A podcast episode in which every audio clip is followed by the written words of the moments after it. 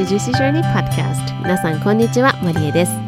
宇宙のように無限の可能性を秘めた肉体を借りて今を生きている私たちが五感をどんどん磨いて目いっぱいその力を引き出す魔法をかけちゃうポッドキャストです。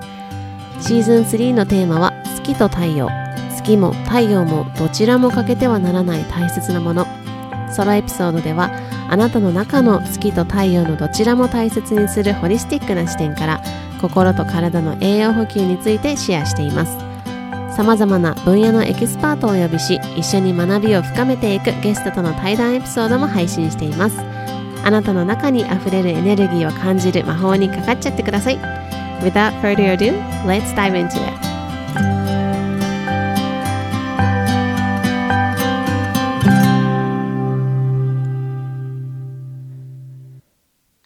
Loves. Thank you so much for tuning in to another episode of Juicy Journey Podcast. You're listening to episode 137. 皆さん、こんにちは。今日も Juicy Journey Podcast 聞いてくださって本当にありがとうございます。このポッドキャストは毎週水曜日と土曜日の週2回配信をしております。ということで、えー、今日は少し遅い時間に、かなりいつもより遅い時間になってしまったんですけれども、えー、水曜日のポッドキャストを更新していきたいと思っています。皆さんいかがお過ごしでしょうか？えー、今日はですね、夜と、うん、今私が収録しているのが夜なので、ちょっとあの電気を暗く落としてですね、あの私の大好きなこのベッドタイムティーっていうのがあるんですけど、まあ、夜に飲む系のティーをこの横に置きながらその香りも香りながらここで皆さんとお話できたらいいなと思っております、皆さんいかがお過ごしでしょうか、えー、今日はですねタイトルにもあるように、人生が変わるお掃除お掃除片付けお料理の考え方ということで、えっ、ー、と、なんかこう最近、こうぼんやり考えていて、あの、すごくこのお掃除、そして片付け、そしてお料理っていうところで、こう、共通点が見つかってきたなというか、あ、だから私はこのお料理もお掃除も片付けることも、まあ、整理整頓することもこう苦じゃなくて好きなんだなっていうふうに思ったのでそれを皆さんとシェアしてみたいなと思いました。であのーこの3つのことって、まあ、他もいろいろあると思うんですけれども今挙げたこの3つっていわゆる家事っていう分類に入ると思うんですけどあのぜひねこう家事っていう分類だったり、ままたこの3つのことがあまり得意ではないなっていう風に感じる方だったりとか何か新たな視点が欲しいなっていう方はあのぜひ聞いていただけるといいスパイスになるんじゃないかなと思っています。え私はですねもともと根っこ根っこがですねコレクターなんですよ なので同じものとか同じ種類のものっていうのがたくさん並んでいるっていうのに興奮するんですよ。なのでもう子供の時はですねお店屋さんっていうところにすごく惹かれていてお店屋さんって同じものが綺麗に陳列されてるじゃないですか。それも何個も。でなんかレジだ私レジがすっごい好きだったんですけどレジだったらそのお買い物袋とかなんかこう包装紙とかがいっぱい積み上がってるじゃないですか。あのあれがすごい好きだったんでそういう業務スーパーに行ってあのいつ使うのこれみたいな紙袋とか大量に買ってもらったりとかして それを眺めてお店屋さんごっことかしてて、まあ、そのぐらいなんかもうそれだけに限らずいろんなものを集めるっていうのがすごく同じものを集めるっていうのがすごく好きだったんですね。なのであのそういうこうものが多い人だったんですよ。昔。で、えーと、断捨離とかそういうものをこういらなくなったから手放すみたいな家庭環境ではなかったのでとにかく物をあのとにかく実家の部屋は私の実家の部屋はもう本当に物に溢れてたんです私の部屋がね。でいつも散らかってたんですよね。でなんかあのどこに何があるか分かんないしいつもなんかこう散らかってるイメージがずっとありました。で掃除とか片付けとかってすごくその当時昔から苦手であんまりこうしなさいっていうことも強要されてこなかったので、まあ、好きでもないしやらないみたいな感じだったんですよ。でも、まあ、アメリカに引っ越すタイミングぐらいの時ですかね。その時ぐらいからこうスーツケースとか手で運べるぐらいの量で移動し始めたじゃないですか。で最初はこう何でもあるっていう状態ではなかったのでなんかいろんなもので代用したりとかないからこそなんかこう例えばなんか最近ね買ってすごいなんかあのクオリティオブライフ上がったなって思うのがお味噌を溶く網あるじゃないですか。あ網。なんかこう U 字型の。あれを買ったんですよ。であの鍋に引っ掛けるところとかフックみたいなのもついてるししかもなんかやっぱ大きいからあのしかもあの持ち手も長いから熱いとかなんないじゃないですか。でも以前は私がアメリカにいた時はあのめっちゃちっちゃい茶こししかなかったんで 茶こしでやっててなんか熱いはもう手その鍋の中に手入れないとあの溶けないんでね。そんな感じであのすごいあの暑いとかなりながらあの茶こしをねちっちゃい茶こしを使ってたんですよ。それすごい最近クオリティオブライフ上がったなと思うんですけどまあ、anyways なんかこういろんなもので代用したりとか、まあ、その少ない状態での生活っていうのに、まあ、慣れていったんですよね。でさらにアメリカ国内でその大学院卒業してから、まあ、その仕事をするから別の場所に引っ越してっていうお引越しっていうのがもう、まあ、アメリカ国内ってそういう引っ越し業者っていうのがあんまりなんかメジャーではないのでみんな自分たちでやるんですよ。トラック借りてとかもやったりするんですけど、まあ、ほぼ一人で力ずくでやるしかないんですよ。本当に。で運よくお友達がいてくれたらもう最高って感じなんですけど全く新しい土地に行くってなるともうそうもいかなくてもう本当に力ずくっていう言葉がもう本当に合うみたいな。もうよっこいしょみたいな感じだったんですね。で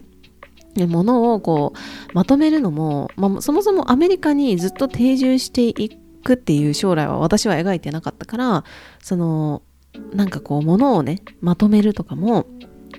そういうお引越しとかで運ぶのもやっぱり大変なので常に移動することっていうのを頭の片隅に置いて特に大きなものだったりとかは必要最低限のものだけもうこれはないと無理みたいなものしか買わないと。うん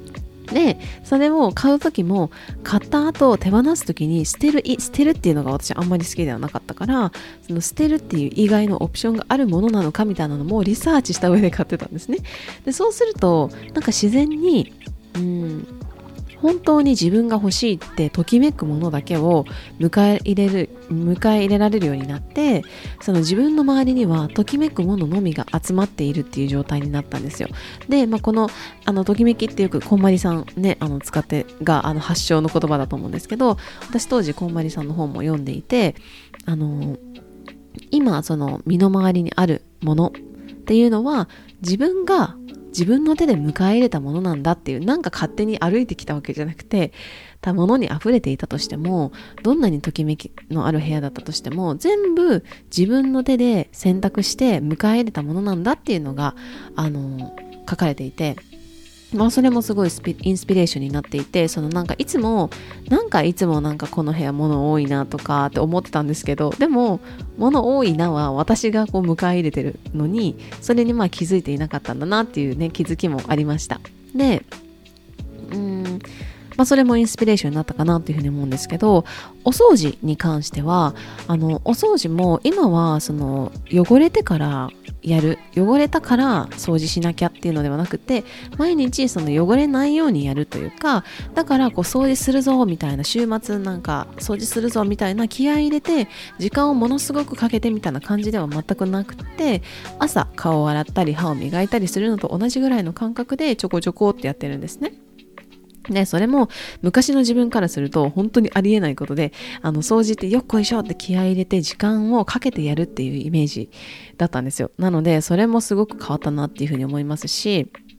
最後にお料理なんですけれども、あの最近インスタグラムとかにもストーリーとかにもシェアしたんですけど、お料理もその実家で大学生になるまでずっと、あ大学生まで実家にいて、その後実家を出るまでほとんどしたことなくて、で、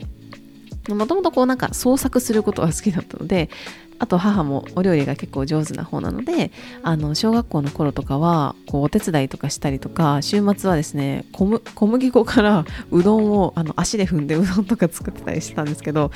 でもまあその後ね中学高校とあまりしなくなって大学もほとんどしてないですしアメリカに行って特にあの自分が体を壊したっていうことがきっかけでそのお料理の勉強をしたりとか食材だったりとか、まあ、いろんな勉強をしてレパートリーが増えていったなっていう感じなんですね。で今もその創作が昔から好きだしお料理っていうのも、まあ、母の影響ですごく好きなんですけれどもそこでこの3つの家事をするときに大切にしていることのその共通点っていうのが最近言語化できたなというふうに思っていてそれが何かというと自分がそのものだったらどんな風に扱われたいかなっていうそのものの目線自分からの目線じゃなくてそのものの目線に立ってみるっていう視点なんですよ。であの先ほどね自分の身の回りには自分のときめくものしかなくなったっていう風に言ったんですけどこれは本当に大切に今すごく大切にしている感覚であの普段からこの感覚っていうのを研ぎ澄ましておく磨いておくといざそのたとえねそれがねちっちゃい食器とか食器なのかとか服なのかとかなんかちっちゃい小物なのかっていう本当になんか日常で見たらどうでも良さそうなことかもしれないんですけどそれで日々そのこの感覚を研ぎ澄ましておいて磨いておくといざですね大きなチャンスとか例えば人生においてこれは大切な決断になるなっていうふうに思う時に自分のその感覚を信じられるなっていう感覚があるんですね。で、少しちょっと話が飛んだんですけど、例えば、良い靴を買ったとします。そしたら、あの、しっかりお金もかけたし、自分が好きだなって思う靴だし、大切に履こうとか、長く使おうっていうふうに思う、思って買うものって、愛情をかけてね例えば靴だったら磨いたりとか保管したりとかその辺にボーンって脱ぎ捨てたりしないじゃないですか。ちゃんと箱に入れてなのかなんかちょっとちゃんとなんかシューキーパー入れてなのかわからないですけどその感覚が全てに対してあってなんかこう自分がこのものたちだったらどう収納されたいかな？とかどこにいたいかな？どういう状態だったら心地よくいられるんだろうかなっていうのをこう相手の立場に立って考えるということなんですよね。これってよくなんか人間関係で子供の教育とかでよく相手の立場に立って考えるとかってよく言われましたよね。その感覚でその人っていうところからそのものですね。で、お掃除も同じだと思っていて、お家って本当に一番のベースになるところで、自分の生活の基盤、家族の生活の基盤なんですよ。で、休息の場であって、憩いの場であって、楽しい場であって、お仕事の場でもあるかもしれない。で、そんな生活の基盤、日々、こう活動していられたり、日々元気でいられるのも、そのお家があるからこそ、そのおかげさまじゃないですか。だからこそそのお礼の気持ちを込めてというか自分がお家だったらどんな状態でいたいかなってそのお家のね例えばこのお家なんかあなんとかなんだよねっていう風に例えばネガティブなあの文句を言ったりするのかそれともいつもありがとうってこうお家とのこう心を通わせるというかありがとうっていう風に言っていつも綺麗にしてくれていて汚れがないからこうお家からすると汚れがないからこうなんか森の中にいるようにふーんって深呼吸ができている。そんな空間でいたいかっていうのを選ぶと圧倒的にその悪口を言われているよりもその綺麗にいつもありがとうって言ってくれてる方が多分お家は嬉しいだろうなって思うしあのこの間ねあのふと「トイレの神様」っていう曲昔あったじゃないですか。その曲をですね思い出して聴きながらお掃除してたんですけど日本の考え方的に神様っていろんなところにその一人じゃない神は一人じゃないじゃないですか日本って。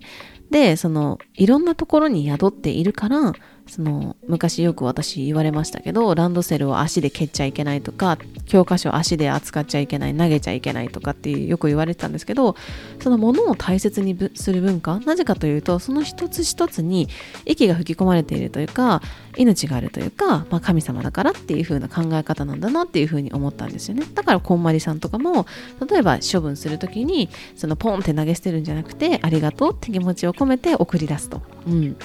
それがすごく色濃く出てるんだろうなっていうふうに改めて気づいたんですけどあの掃除においてはあのすごく大事に私が大事だなって思っているのがどんなもので掃除されたいかっていうのも結構ポイントなんですよね。でケミカルいっぱいで触ったら例えば人間が触ったら手が溶けたりとかこう咳がゴホゴホ出てしまったりとかそういうもので自分は掃除されたいのかっていうのも私は結構大事にしています。私はそういうもので、あの、掃除をされたくないと思うんです。例えばお風呂とか、なんかそんな、ね、あの、自分だったら綺麗に、ま、手で洗ってもらえたら嬉しいけど、なんかケミカルいっぱいのなんか、手袋はめてなんかゴーグルつけてみたいな感じでだったらえなんか私そんないつも頑張ってるのにそんななんか汚い扱いしてみたいな風に思うかもしれないなって思いましたで最後にですねお料理。でこれも同じですね。あの料理をする時にその食材だったらどうやって調理されたいか。そしてどんな風に食べられたいか。今日もね人参とか玉ねぎとか切ってたんですけど、まあ、今の季節ねかぼちゃだったりさつまいもっていろんな特徴があって味があってテクスチャーがあるわけでそれを生かしたお料理をしてくれるのかそしてそれを食べる時は感謝されながら美味しいって食べてもらえるのかそれとも片手間に食べられるのかっていうその自分がそのものだったらどういうふうに扱われたいかですよね。そのなんか例えばフライパンでなんか炒めてる時にあの、もうちょっとそっとしておいてくれたら、あの、火入るのになっていう時に、ごちゃごちゃ混ぜられたら、ちょっと待ってって思うじゃないですか。思うかもしれない。だから、こう考えると、なんか掃除しなきゃとか、じゃなくて、したいなっていう風になるし、お料理もどんどんなんかシンプルになるなっていう風に改めてね、最近感じています。で、最近ね、本を、ある、とある本を読んでいて、習慣っていうのは自分が作ると。習慣は自分が作って習慣が自分を作るって書いてあってあの習慣を作り出すのは自分なんですけどそしてそのできた習慣っていうのが自分っていう人間を形成していく。だからこそこうしてねなんかこう土台となることだから丁寧にあのする大切にするっていうのがすごく大事なんじゃないかなっていうふうに改めて思います。で私もこういう感じの生活を始めて3年ぐらい経つんですけれどもやっぱり自分の直感っていうんですかね。これだとかあのこれは違うっていうレーダーっていうんですかね。直感みたいなこうレーダーがすごくクリアになりましたしそれに対する信頼感っていうのも、あの、自己、自分の信頼感、そのレーダーが正しいんだっていう、あの、信頼感っていうのも、日に日に上がっていってるなっていうふうに思います。で、あの、お掃除もですね、あの、毎日、あの、しているっていうふうに言ってたんですけど、毎日することによって、その強い系の、あの、お掃除用品を使わなくてもいいので、ほぼお金かかってないんですよね。あと、そのお金と、あと、お掃除用品をこう買いに行く時間みたいなのも他のことに費やせるし、まあ、何よりも、自分の五感特に嗅覚と収穫。鼻と耳。あ違うわ。間違えた。鼻と口ですね。味覚ですね。収穫と、んえ？収穫と味覚。はい、すいません。鼻と口、味覚がすごく研ぎ澄まされているようになったなっていうふうに思って、あの、洗剤の強い香りとか、掃除用品のあの強い匂いとかって、意外と盲点なんですよ。で、慣れているけど、実は五感を誤った使い方をしてしまっているっていうこともあります。で、あの、香水の、あをお選びに行ったりとかすると、あの、コーヒービーンが置いてあるじゃないですか、コーヒービーンズが。あの、はそれでちょっと鼻休めみたいなので、あの、ずっと同じ香りが香っているとわからなくなってくるっていう、その感覚が、私は今は本当になくなってクリアになったからこそ、この味覚と、あと収穫っていうのかな？鼻 がすごくね、クリアに、あのすごくうん鮮明になったなっていうふうに思いますだからこそあのお料理とかもすごく好きだしそれぞれの食材はこういうふうに味付けしたら美味しいなとかこういうふうにしたら美味しいんじゃないかみたいなのもすごくなんかこうまた別の楽しみ方ができているなっていうふうに思います。うんなのでその誤った使い方をしない五感の誤った使い方をしないっていうのもあの現代でね耳もそうですよね。ずっと耳から聞いていて耳が疲れていくっていうのもありますのであの五感をいたわるっていうのもこの今のねこの考え方で言うとあのなんかヒントになるかもしれないなっていうふうに今最後にふと思いました。なのでぜひ皆さんもあのご自身の身の回りの大切なものだったらどう扱われたいかなっていうぜひこの感覚を研ぎ澄ましていただけると何か発見があるかもしれないですね。ということで今日はこの辺りにしたいと思います。え今日も最後まで聞いてくださって本当にありがとうございました。えー、皆さん素敵な夜を素敵な一日をお過ごしください。Thank you so much for listening till then. I hope you are having a lovely day. 今日も最後まで聞いてくださり本当にありがとうございます。ぜひこの魔法を広げていくためにお友達とシェアいただいたり星マークポチッとまたは番組のレビューを残していただけるととっても嬉しいですそれではまた今日もあなたにとって愛いっぱいのジューシーな一日でありますようにまた次回お会いしましょう I'll see you next time. Bye!